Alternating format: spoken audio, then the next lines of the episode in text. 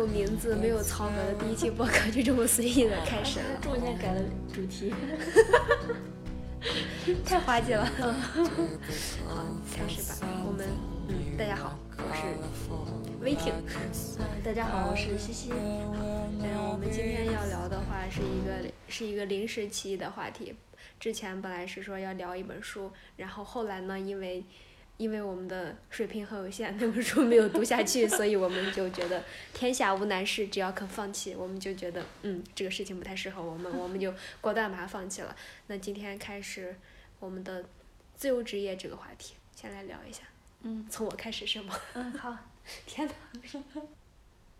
嗯，说一下我对自由职业的感触吧，就就是我觉得，因为之前一直在上班嘛，我就觉得自由职业对于上班族来说，就觉得哎呀，人间天堂，再也不用早上七点多必须要醒来了，在真正的自由职业了。我想一下，我现在应该自由职业了一个月多一点吧。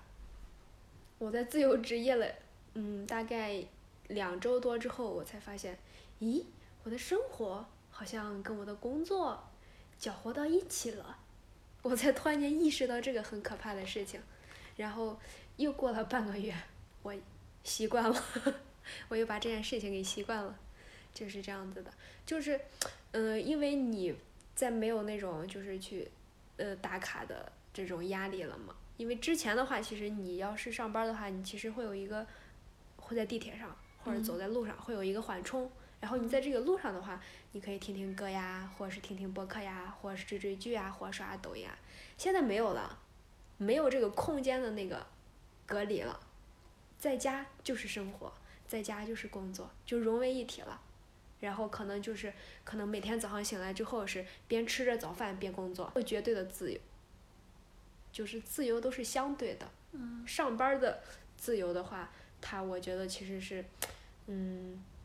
嗯，虽然你的身体不自由，但是你下班了之后，你就可以不理老板了。嗯但是但但是因为你自由职职业的话，其实是在给自己干，所以要设置一个下班点，就就你时时刻刻会去关注这个事情，就这样子的。啊，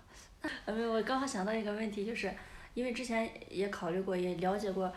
因为我自我自己之前其实也想做自由职业的，对这个状态，就这种生活学习的这个状态，其实一直也挺向往的，所以其实本身也有关注一些自由职业者，然后会去看一些他们关于自己的那个嗯生活状态、工作状态的一些说法，然后就包括我现在微信上其实也加了一个人。他这个其实相当于也不算纯粹的自由职业吧，也是相当于是自己创业了。但是之前就提到他们就是说，就是可能了解到的视觉设计师做自由职业的比较多一些。那就是我觉得这个可能可能会存在的一个问题就是，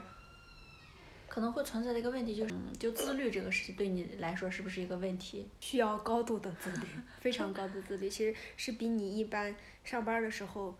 有更多的自律，就是因为你上班的时候，他其实嗯，你的工作的输出它并不是靠你的自律，是靠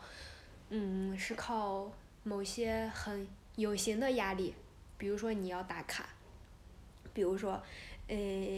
你要有项目的一些要求，它其实是这些东西在逼着你，但是等你自由职业之后，这些其实都没有了。你能够，你能不能活下去？你自由职业还能干多久？你自由职业发展的好不好，全由你自己去掌握了。所以你就虽然是说你有了每天睡到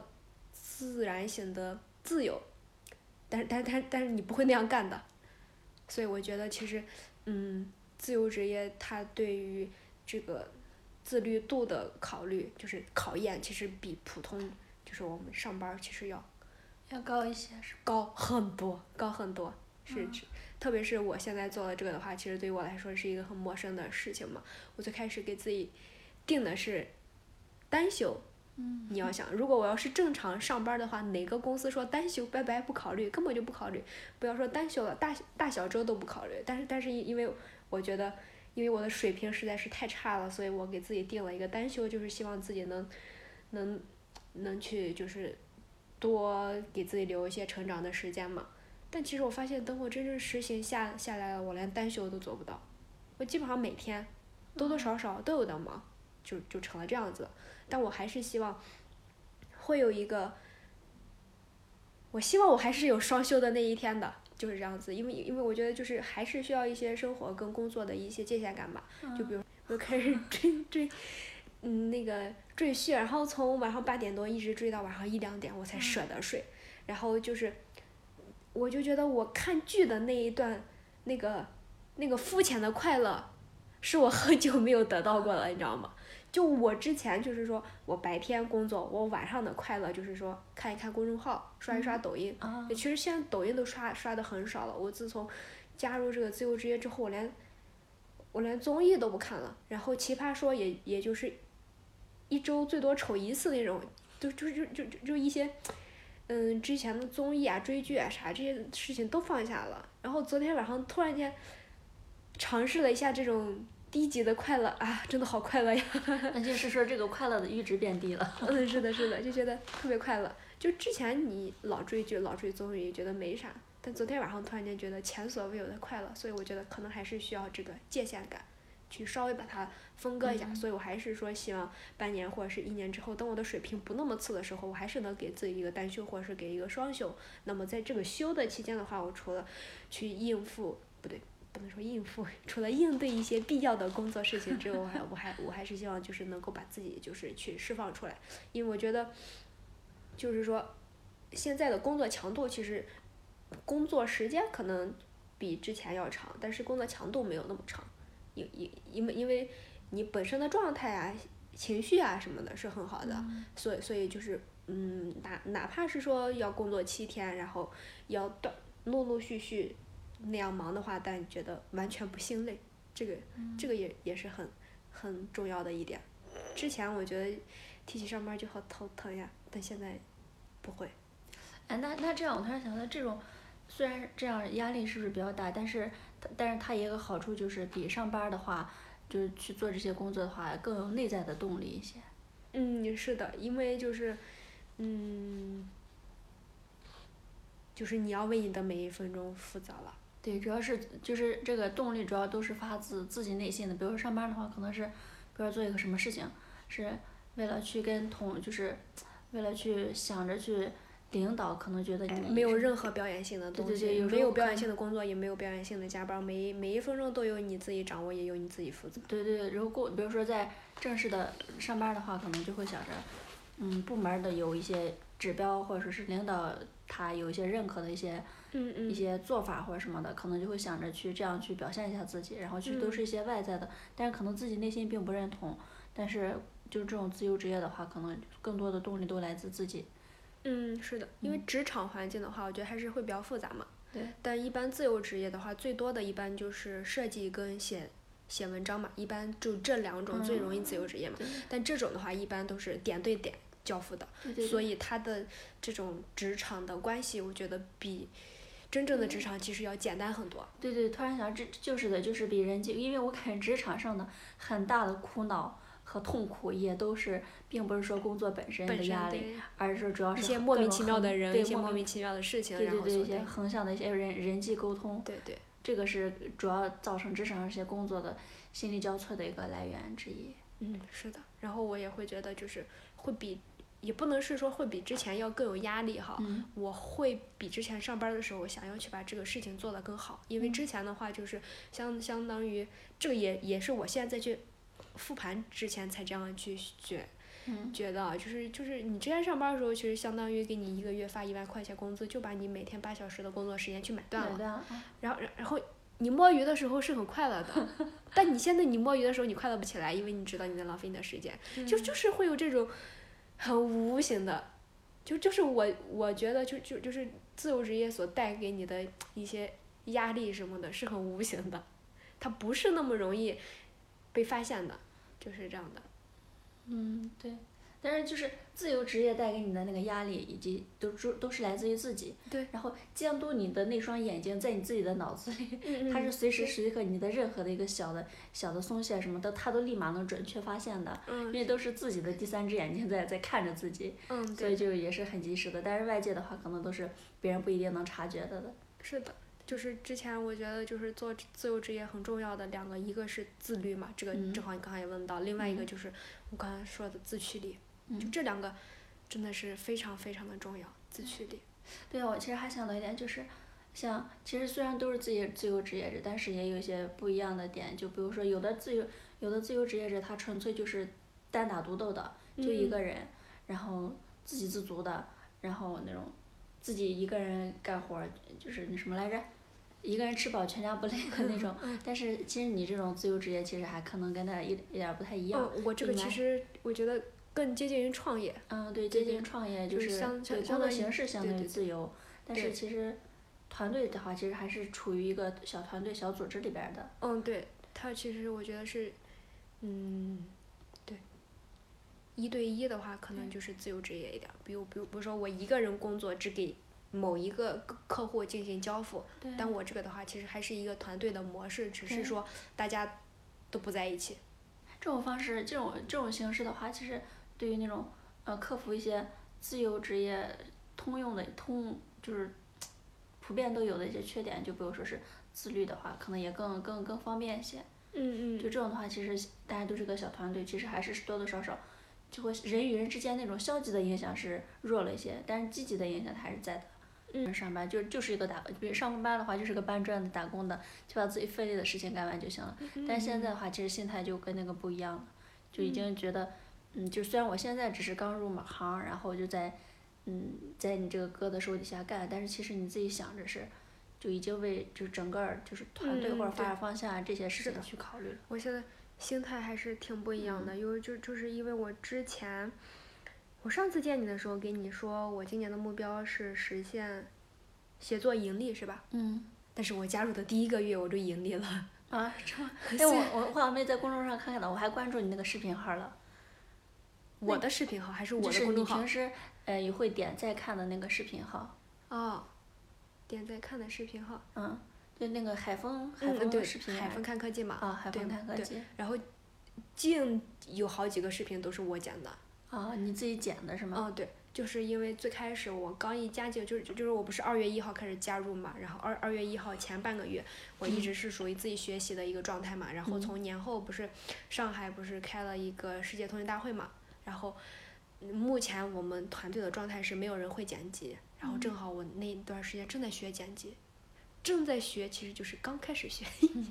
刚把 PR 学了一节课，然后我当时就把这个东西就直接拿起来做了，然后就是我做的水平吧，就是解决了 视频有没有的问题，然后谈不上多酷的效果或者是多多多大的一个创意，但是解决了有没有的问题，然后是剪了大概有四五个视频，有发布会的，然后也有那场大会的，然后有后面就是小米呀，还有那个呃 realme 的一些手机发布会，我都有尝试去剪。然后因为剪的这些东西，然后还还顺带写了一两篇稿子，这这些的话他都有给我算稿费，这个还是让我让我挺意外的，因为就是相当于我在那个剪视频之前我都不会用剪映，我相当于是在剪视频的过程当中才学会了用剪映，所以我当时剪对对对，我当时就是做那个剪那个视频的时候，我就是觉得，嗯，有这样一场，在整个通信行业都大家都非常关注的一个大会，嗯那我哥既然去了，那我觉得我们这个团队就需要输出一个视视频，然后我当时就把这个做了。我当时是觉得是给自己练手呢，我没有想过他就是会嗯给我算稿费，所以我就会觉得就是嗯跟自己人做事情就挺好的。一点是你只要管努力就行了，你不用管回报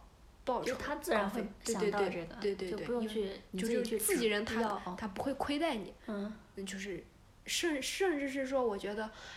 嗯，我讲的那个娃就是流量也很一般，嗯所以我我觉得他其实更多的是说想鼓励我去把这个事情做起来，希望我能够尽快的跑起来，然后是这样子的。嗯所以我就觉得，嗯，然后跟我室友去聊的时候，他也说，哎，你还上手挺快的。然后我就说是说还，我觉得就还是心态，就你有动力去做这个事情。对对对，就是就相当于我本来是说第一个月就是嗯，加入进来，希望自己能达到的一个状态，就是说慢慢融入到人家的工作里边，嗯能跟人家搭上话，能跟人家有话聊，能跟人家有工作一些接触。结果就是相当于我进来之后，就有了一些强接触了，就有了一些就因为这个剪视频对对这个事情有了强接触。有强接触，并且有确定性的输出，并且不管不管流量高不高，它起码是有流量的。然后我我就会觉得，嗯，还是我的心态作用比较大，因为我觉得就是你刚才说的那一点，我加入进来并并不是觉得我在家，我我我我需要自由职业，所以我需要从这挣几千块钱。我的我加入是觉得，呃，嗯，基于综合的判断，我现在决定来做这个事情，那么我希望我的加入能给这个团队起到正向的作用，来帮助你，帮助这个团队一起把事把事情做得更大，把整个蛋糕做得更大，而不是仅仅的说只是想从你就是为了蛋糕里面切一片蛋糕来吃。嗯不，我其实是希望我发挥更大的价值，能够把这个事情做得更大，是这样子的。嗯哎，你刚刚说到剪视频这个，就是说是你室友说你上手挺快的，其实想的我突然想到，就是因为你你做这一行，然后其实也是对你来说是一个比较新的一个陌生的领域嘛。嗯那这其实中间其实对于学习能力其实要求挺高的，就是就嗯，也就就先呃就是因为这块你嗯你可以聊一下，感觉我也在采访。是就是我觉得就是嗯嗯，我虽然摆脱了，就是我我我虽然还跨行业还转岗了，我其实很感谢之前的呃产品经理的工作，或者是嗯。互联网的这种工作经验。我之前没有意识到，也没有去总结过，嗯。但我现在觉得就是他给我的做事情的思路、思维模式，还有我的做事情的这种范式什么的，嗯。其实是提供了一些很基础的一些训练，可能已经变成你的肌肉记忆啥了。嗯就就相当于你这个人做事情是有你自己的一套方法呀，或者是有一些东西的，所以你虽然说是切换到了另外一个陌生的一个领域和另外一个陌生的事情，但我觉得那些基础的努力，就其实也在帮通用的，对对对，也在帮助我。对，就是有一些做事的思维方式，对或者说一些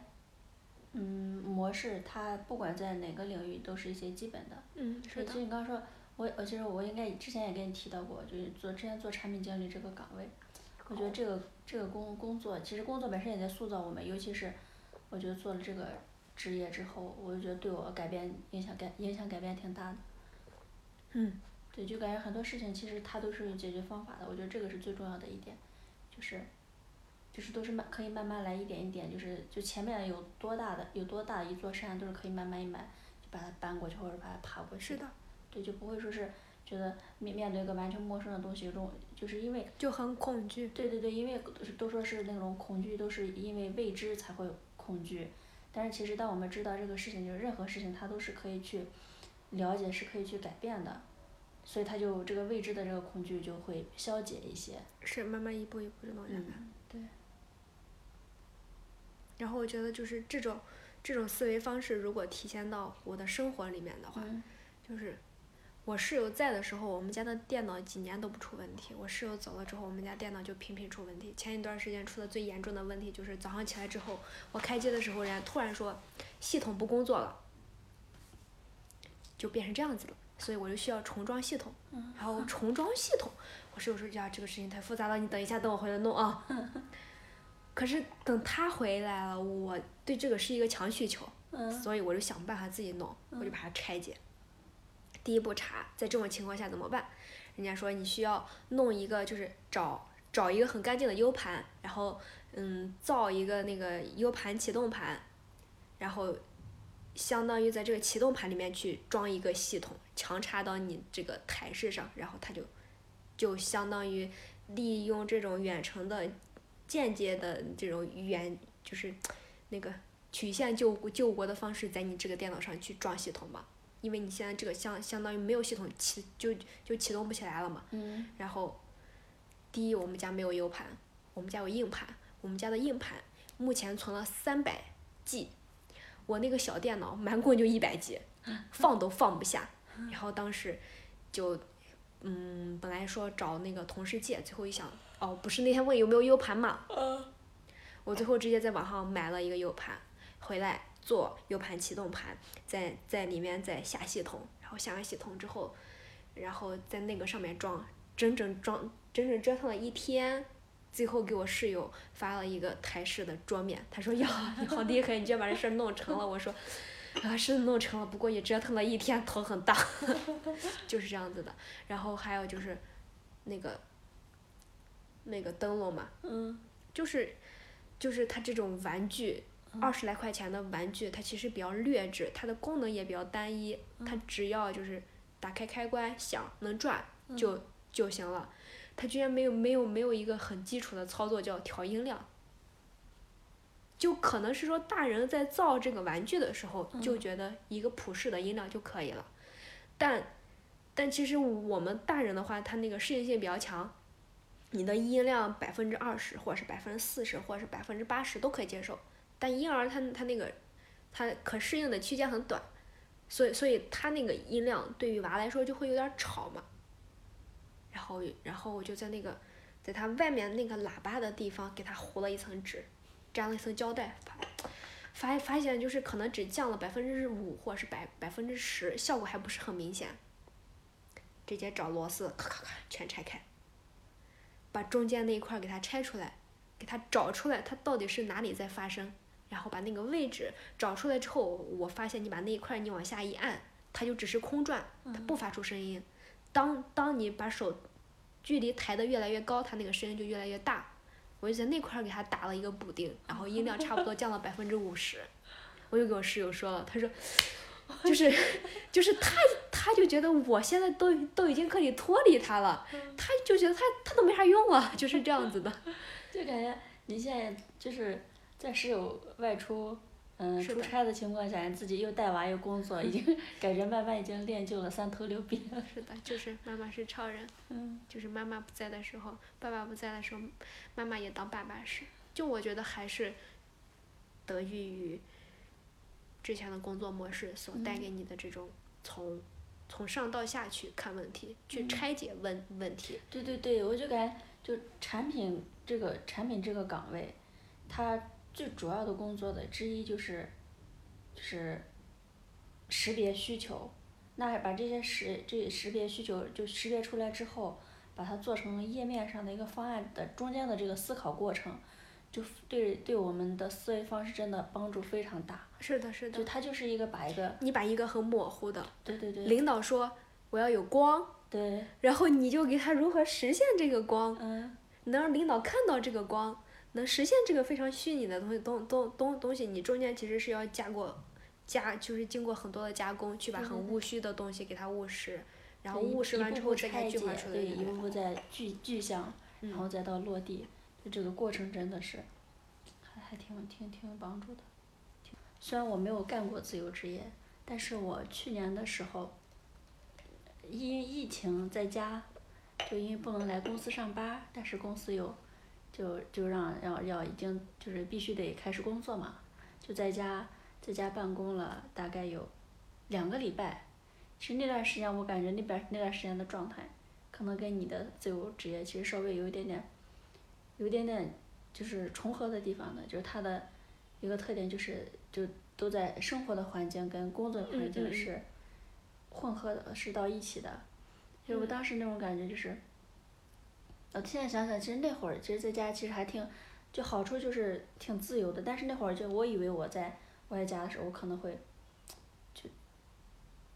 就可能会就经常时不时的就会懈怠，但是其实那段时间我的工作状态就还是很乖，就是，嗯就是嗯怎么说呢，就就还是该上该到点儿了就乖乖坐在电脑前就开始办公，因为大家都是那样的，因为因为因为那个工作性质是需要频就是跟别人沟通的那个频率其实挺高的，所以你如果长时间不在电脑前，大家对方是会知道的，所以这样肯定不太好嘛。所以其实那个那个节奏其实跟在公司的节奏也差不多，但是他当时的有个点就说是，当下了班之后的那个环境，感觉你还在处于那个状态，就很难从那个状态中脱离出来。因为之前我就是租房子的时候，也一直不太想在公司离公司太近的地方去租，我就感觉。就我一定需要下班的时候，我一定要需要差不多半个小时左右的一个，不管你是走回去还是咋，嗯反正就就需要那么一点儿距离。嗯，对对对对，就至少半个小时以上，就在那之内的，太近的话，我总总感觉我好像没有完全从那个状态中脱离出来。嗯，这个点真的很重要，就是嗯我我之前一四一五年的工作，就是公司离我家两三站路吧，嗯然后我中午还要坐个公交回去吃个饭，嗯包括我之前在三六九，直接在我们家对面，嗯我当时我就说，他那个三六九刚建起来的时候，我有一天我在这里面上班，结果真的有一天我到那里面上上上上班了。然后我中午就觉得，哎，我们家离这么近，我是不是应该回来吃个饭？结果回来再去再吃饭，一切都很紧张，你连睡个午觉都很紧张，就就是这样子的。我当时就就觉得我每天出了家门就是公司，从公司刚加班就到家了。就感觉反而反而是没没办法彻底的放松是的，是的。歇下来。是的，所以我才会觉得说需要半个小时左右这样的空间，最好是要让你，嗯，当然坐坐公交的体验太差了，啊就是最好你是坐个班车或者是坐个地铁，能让你就是在路上那么一个人飘一会儿，你可以在地铁上啥也不用想。而不是说刚从公司出来就一把被推到生活里面了，然后刚从家里出来一把就进入到工作那种很糟糕的那种状状态，所以我就会觉得这个还挺重要的。嗯我也当别人在给我说他们，他们就是家离公司多多近的时候，我一点都不觉得那个是一件值得羡慕的事情。好，那我们自由职业说完了，我们我们要开始扯闲的了吗？我要不说一下之前看的书吧，就虽然没有看完吧，但是看了一部分，因为毕竟我们是因为看书发起的这个播客嘛，哦，就是可以多多少少看了一点儿，还是要不忘初心是吧？就是可以说点什么，就是不知道你有没有一些东西。怎么又成了你采访我了？那我我主要是我我全部我之前看了，我中间这这一两周没有看它。你一点都不记得了是吧？嗯，我我，但是我有在手机上记，你可以先说一下，你看的过程当中，我在手机上翻一翻我，你咋还能这样呢？咱们能不能脱稿做？没有让我回忆一下。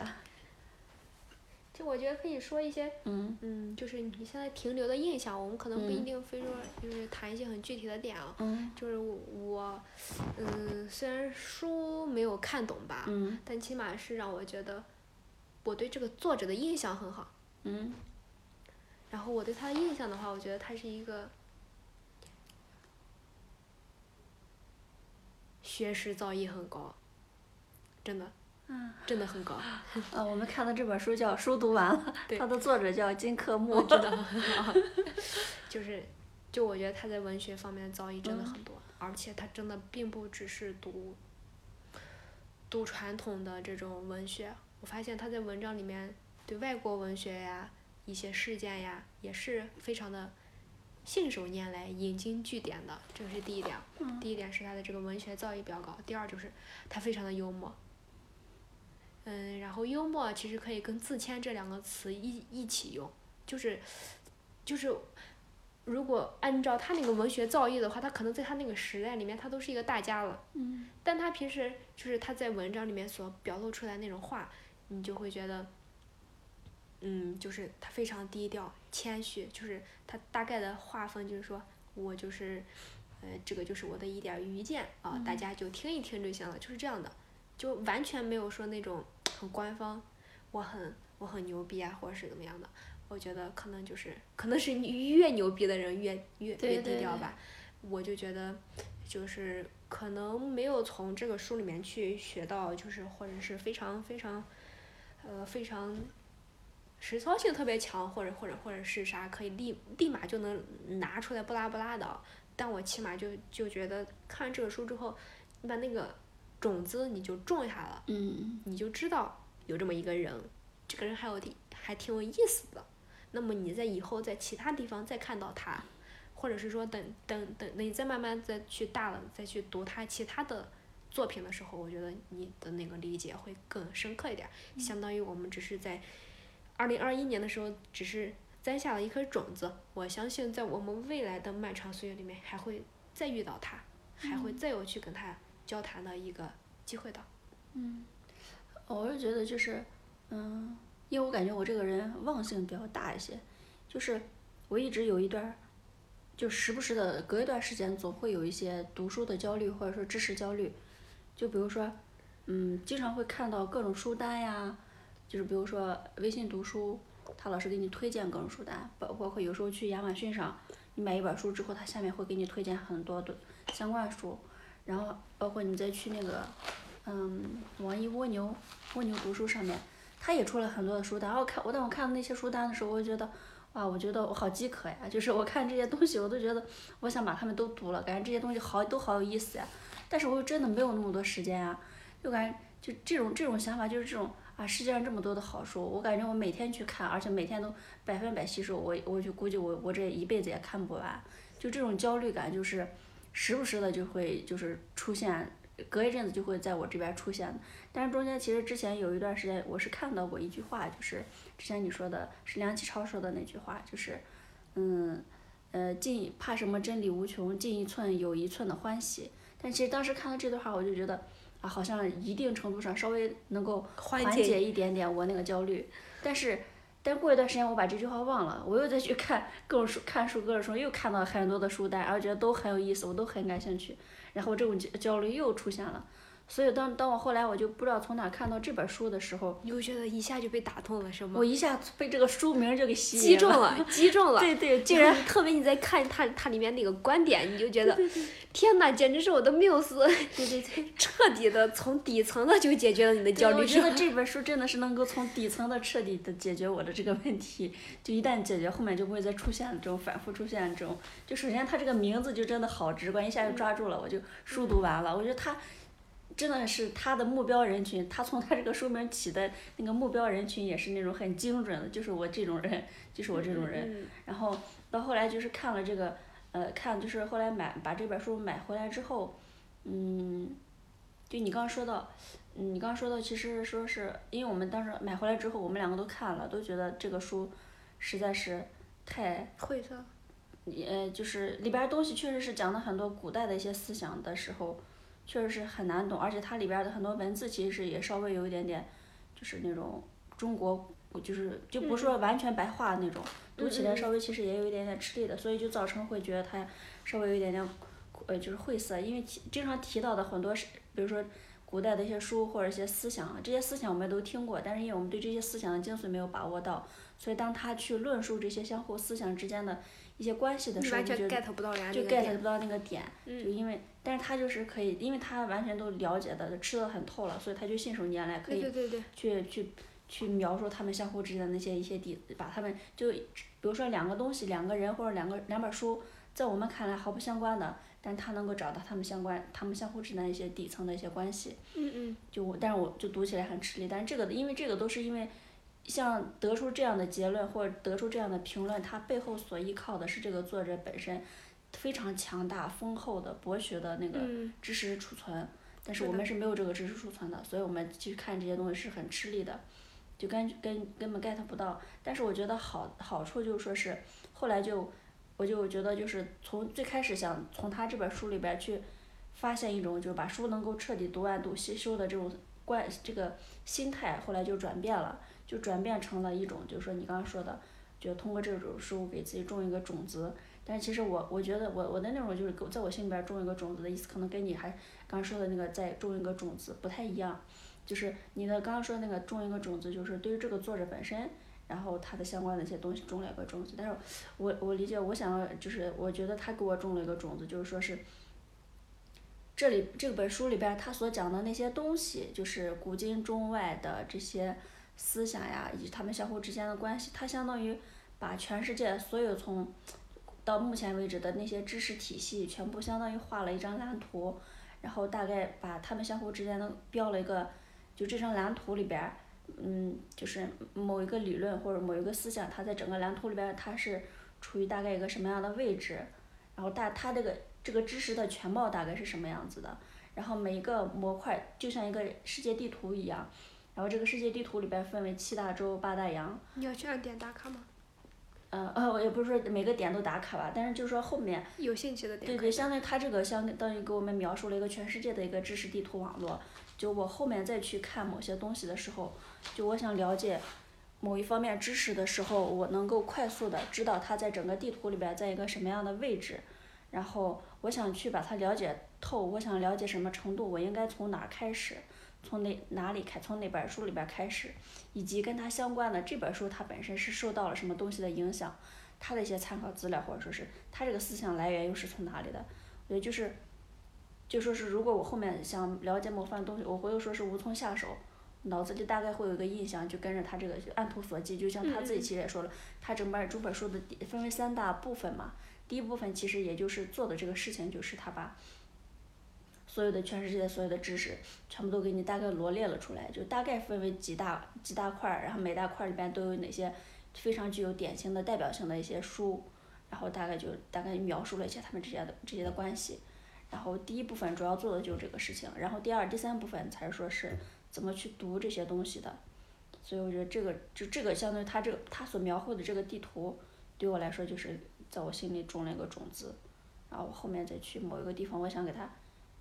就想从某个种子里边去得到一些果实的时候，我就给这这个种子去浇水就好了，对我可能是这样子的这样一个感受，嗯。现在他提供了一个枝干，嗯，对对对，他提供了一个索引，对对，然后你到时候如果想要去哪个枝杈上面打卡的时候，回来看一下它就行了，是吗？嗯，对，是的。我觉得就是它这个书名其实，呃，因为这个它不是，其实它虽然它作者写写的是金克木嘛，但其实他不是本本人出的书嘛，嗯，它其实相当于他后来那个啥的嘛，所以我觉得。就就就是把这本书传到一起的这个人的名字起得很好。哎，这个不是不是金克木传的吗？不是他传的。啊，我以为作者就是金克木。其实你咋看的？好吧。不不不，是他那样那样子的，就是有一个他的粉丝。嗯。这个粉丝可能跟我们这种粉粉丝不一样。嗯。人家那个超级粉丝。不是，人家那个粉丝他也是有点重量级的。嗯。他是说觉得，嗯。金克木，金老师，哎，是我心中的大家，是吧？我觉得他对于读书方法很有自己的一套，他就从他之前发表的文章以及书里面，咔咔咔，所以这个书的结构，这个书的目录，这个书的结构，其实并不是金克木本人给你的，是这个作者给你的。啊。明白了，所以不得不说他这个名字起得很好，虽然他这个名字有一定的误导性，就书读完了，可能第一反应会给人讲你是不是讲一些技术性的东西，对，去教我如何把一本书读完，但其实他只是金老在某一篇文章的名称而已，但他觉得这个名称正好又跟他写这个出这个书的初衷可能相似度比较高嘛，但他就写。就是，但但是他就用用这个嘛，但我觉得对于我们来来说看这个书的话，就是你可以看他一些，就比如说读书得见呀，或者是这种读人读读书啥的，就是对对，你可以去嗯读他一些读书方法论的，嗯，这样一些篇章，我觉得还是挺有用的。嗯，就我觉得就是，虽然我能吸收的很少，但我。但我觉得就是，它里面的观点都很新颖。嗯。比如哪个呢？比如倒倒比如不出来，但起码会让我觉得我们现在可能看到的东西会有点烂大街。嗯。但但是，它里面提出来的一些观点，我就觉得哎，还挺别致的，就就就感觉就还是，嗯，确实是有自己的思考的，而不是说随大流啥的。嗯。所以我就觉得是这一类的文章的话，我们可以去看一下。但至于就其他的，比如说，呃，论述一本古古文呀，或者是论述某一本书呀，因因因为它跟我们的年代确实不一样。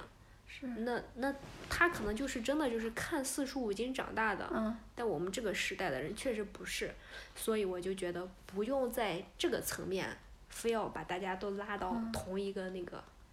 文化水平上来。对。不可能嘛。所以我我就觉得就就是对于这个东西不用执着，但但是对于它里面谈到的这些某些哲学书呀，或者是某些古文书呀，这些的话，就就是你知道有这个东西嗯。就行了，你能看进去多少，它它它就是多少。嗯。所以我我我觉得这个书可能可以把读书方法论的这些专门去摘出来看一下，其。他的就是你挑一些比较感兴趣的书，就是比较感兴趣的那些篇章，就比如说正好他谈的那本书啊啥的，嗯是你感兴趣的，或者你之前看过的，你正好有见解的，那我觉得你看一下就好，因为你能看懂啊。像咱们在这儿生看也看不懂，所以我觉得就没有那个啥，所以我觉得，嗯，这个书名字真的很好。嗯那我因为我之前其实，嗯，我发现我之前看书老是喜欢看外国的书，就我可能看的很多书其实都是外国作家写的书，就对中国的，尤其是古代的这些其实是看的特别少的，但是其实看了他他那个第一篇的一些东西之后，我就发现其实很多东西其实都是相通的，嗯，因为嗯。因为其实，嗯，有时候我感觉他这个书里边其实就是读书，其实也是为了解这个客观世界嘛。那有时候，那我们现在就最起码，我之前老是心思老跑到一些离自己很远的，就感觉说白了就是，感觉脑子里想的一些东西其实挺不接地气的。那后面其实我感觉就是这人真的还是要就是要对己对自己周围的实际生活的这个环境，要有一个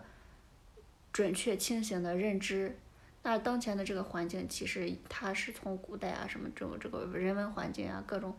都是从从古代受的古代那些思想啊，它虽然其实现在变化了很，但是骨子里我感觉很多东西其实是可能几千年来到现在为止都没有变化的。但是如果要想去了解它，就是想真的很清醒的把它认，就很透彻的把它认知到的话，可能也还是需要看一些这些东西的。但是我感觉我我可能现在还没有到那个程度，也或者说是。就是心心态没有迫切到那个程度，但是我觉得将来有一天，我可能会，就是心态会到到那个程度，会去去看这些东西，会去了解，会会去通过这种方式来帮助我自己去了解我自己密切相关的，就如就是就是那种生长的这个环境，去了解这个。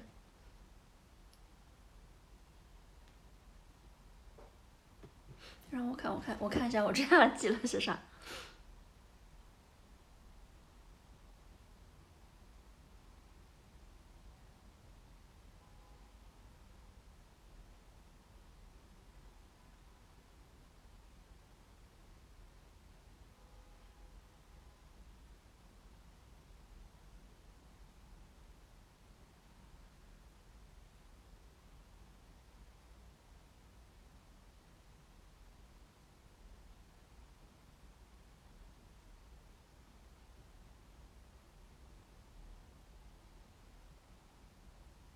哦，对，我之前其实看的过程当中，嗯，就是其实忘了具体是在看到哪一块儿，就是看到哪一块儿是有这样一个感受了，就是说，因为它中间其实有提到，就说是，嗯，看的时候要经常去带着问题看书，就说是怎么说呢？就是说看书的过程，即使他看他这本书，其实对方作者是很牛逼的，那我们去看东西的时候，其实最终是要把这个东，就看书中经常有一种情况，就是我之前记得。有次看一个视频，就是看到李健谈到一个视频，就说是，他其实视频的第一段我觉得也挺那个什么的，就是说，啊，竟然还有人不看书，他对于还有人不看书这件事情觉得很吃惊。然后这个就先今天先不说这个，然后他后面后面说到就说是，他觉得很多人虽然看了很多书，其实就等于相当于没有看，就说甚至还觉得还不如不看，就说是，就有时候我们看书这个事情。嗯，看书这个事情，有时候觉得就是有点自欺欺人的那种，甚至有有时候，这是一种。另外，就是有时候看书的那个心态，我感觉我之前就有点不太不太对对，就说是我看，当我想要看一本书的时候，我肯定是事先已经认可了这本书，就是我觉得这个本书它的作者或者说它的主题或者说他写的东西，它其实已挺有说服力的。就我在看之前，我觉得我对他只对这。相对这个书的作者对我来说就是一种权威，就是就已经有一种就是有一种正向的偏见，就觉得他是好的。我看这本书，我就是要从这边书里边去学习它里边讲的东西的。但是我后来就发现，这样其实即使这样心态其实是有问题的，就是说，把它抬得太高了，对对对，就是有点抬得太高了。这样带来的一个问题就是，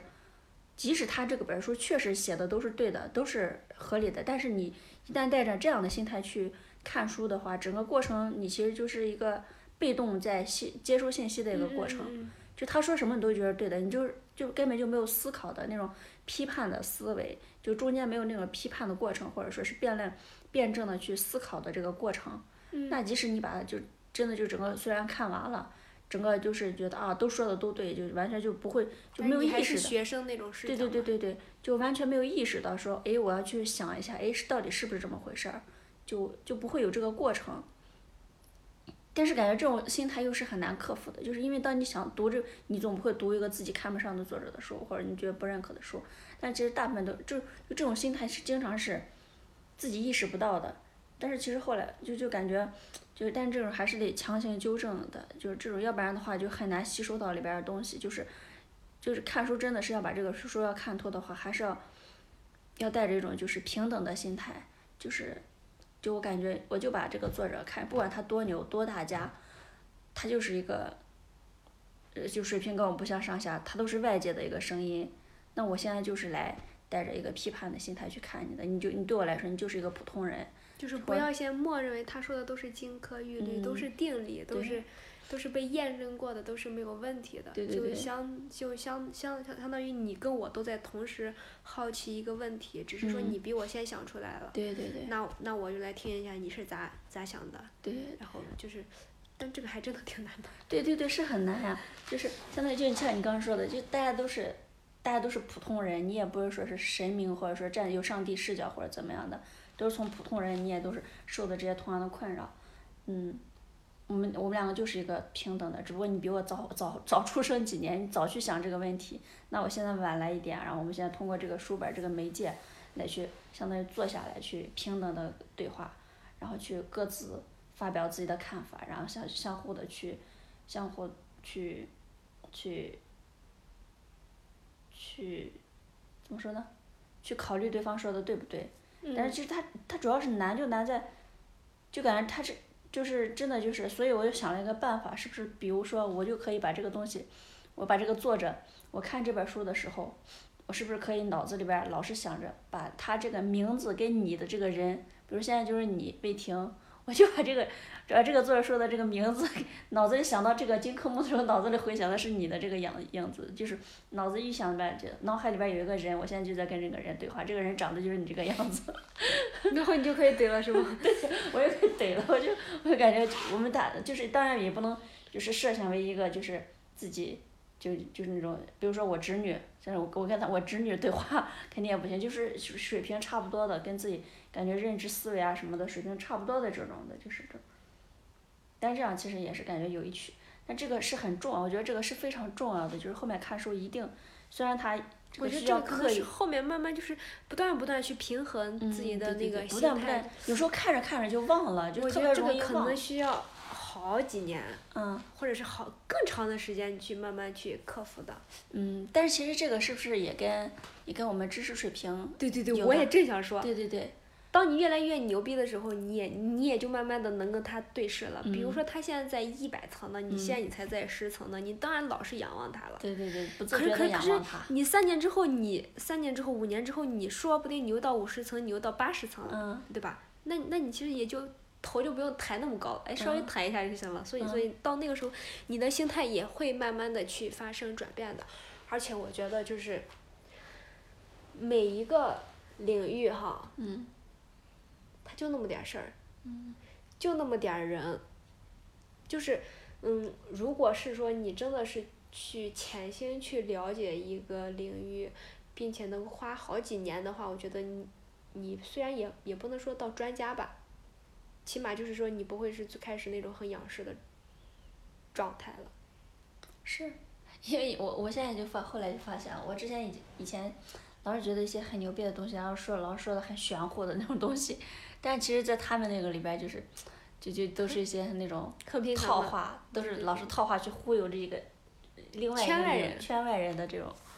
对，但是这当然可也不是说人家这个作者啊，就是，哎，你说说这个，我居然想到，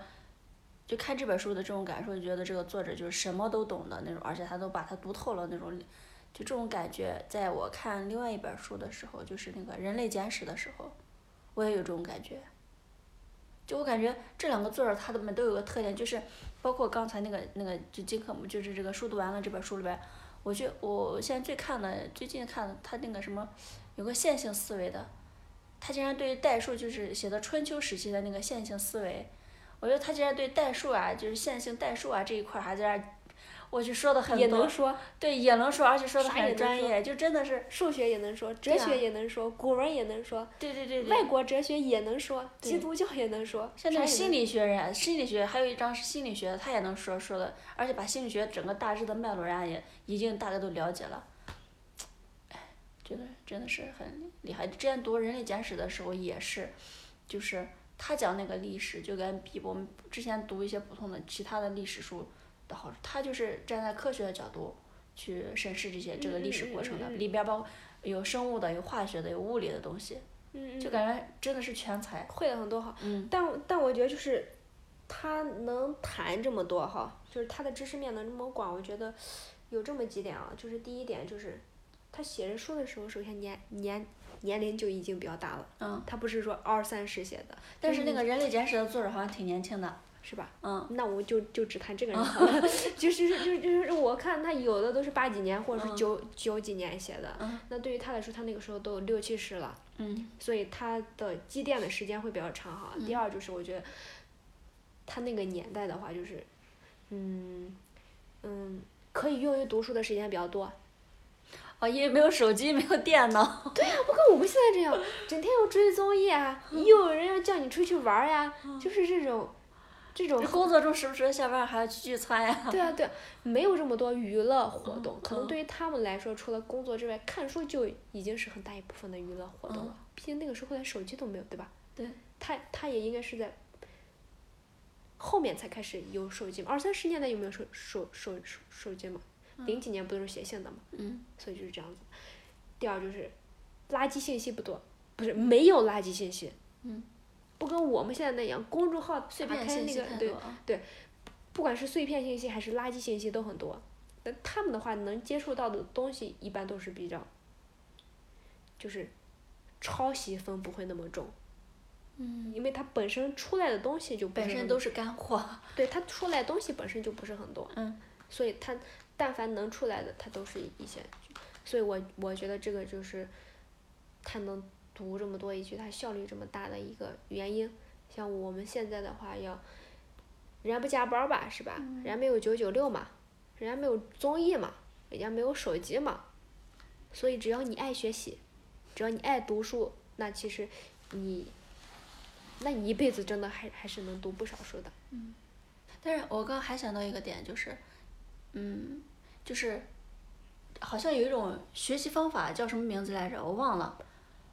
就是因为他这本书里就看到前半节的时候，就是就说到有一个人他特别擅长学习，就是讲到金科木跟一个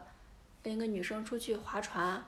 然后那个船咋了，然后他就当下就去分析研究那个问题，在船上那个女生带着那种嘲笑他吗？就挑衅的那种能不能把这划得动嘛？对对挑衅的心态，哦对，好像没有讲还是咋回事？嗯嗯，没有传夫，然后就带着挑那个女生就带着挑衅的心态去看着他，就看你怎么着，你现在怎么办，看你能不能解决。他当下就开始一下钻到那个问题里边去，包括他后来去学那个拉丁语啊什么的，拉丁文那些，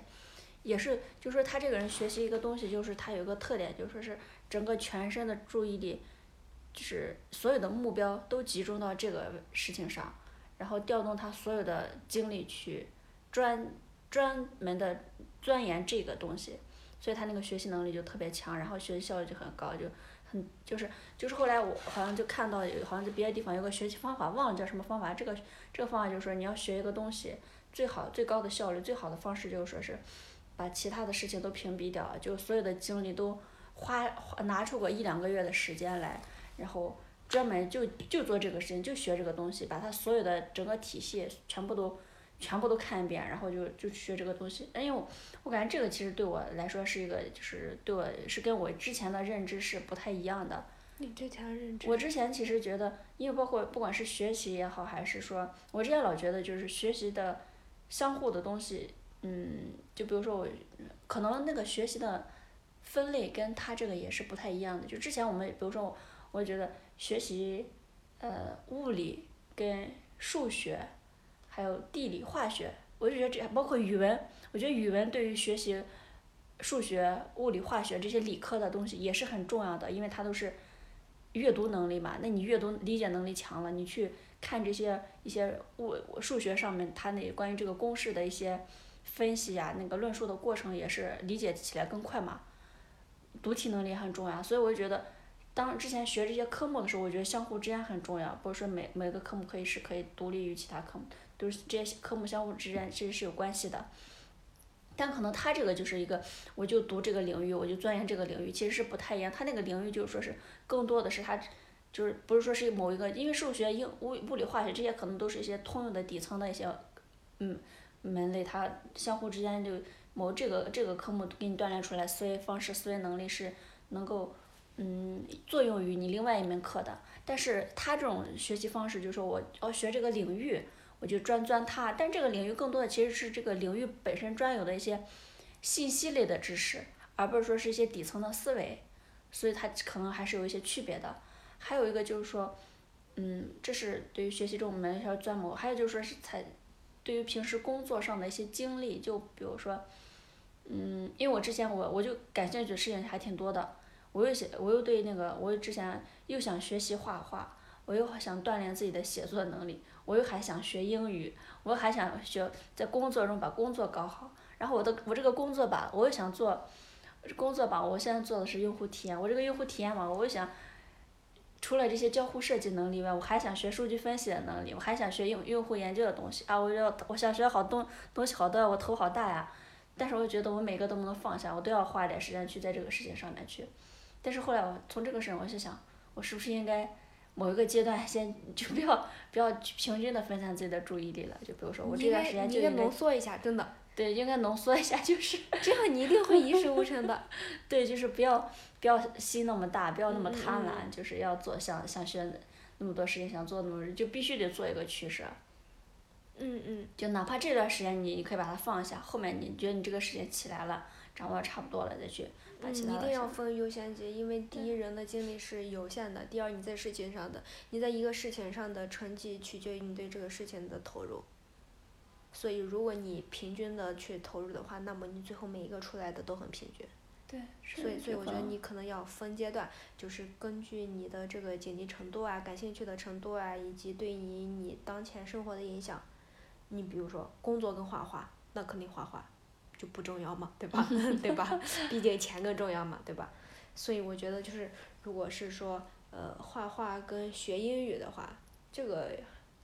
这个哪个重要，可能就要看你自己了。嗯。就是这样子的，我觉得还是要排一下。还有你第一个说的那个，就是我我觉得第一就是你刚才说的第一个例子，就是它的那个侧重点不太一样嘛。其实他讲的可能是如何快速进入一个领域。嗯。它是比较专的。定位很强的，他那个其实还是还是算是一个说是一个技能吧，如何快速的学好一门技能。嗯，是的。然后我觉得你说你说的那个，你之前那个理理解啊，其实相当于是，嗯，就是各学科之间，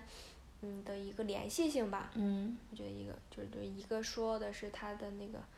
一个说的是它一个面嘛，你说的是它相互之间的一个关系，所以我觉得它那个还是不太一样。嗯。因为我觉得，嗯。知识啥的都都是有相通的地方的，他们不可能完全很很独立的，毕竟都是人写出来的嘛，真的。我觉得不可能一个跟另外一个之间没有任何的关关系的。我觉得甚至可能是说你在数学里面所锻炼出来的一些思维啊，或者是模式啊，可能在你学其他学科的时候就会有用，觉得是这样子的。还有什么要说的吗？嗯，没有了。好，class over，这期就完了。嗯，好，结束了。拍板，打板。嗯。收工，回家睡觉。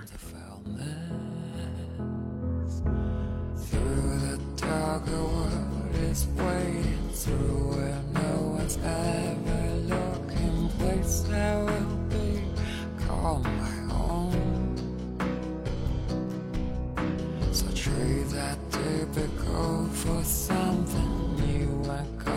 like you say. Everything will not be the same.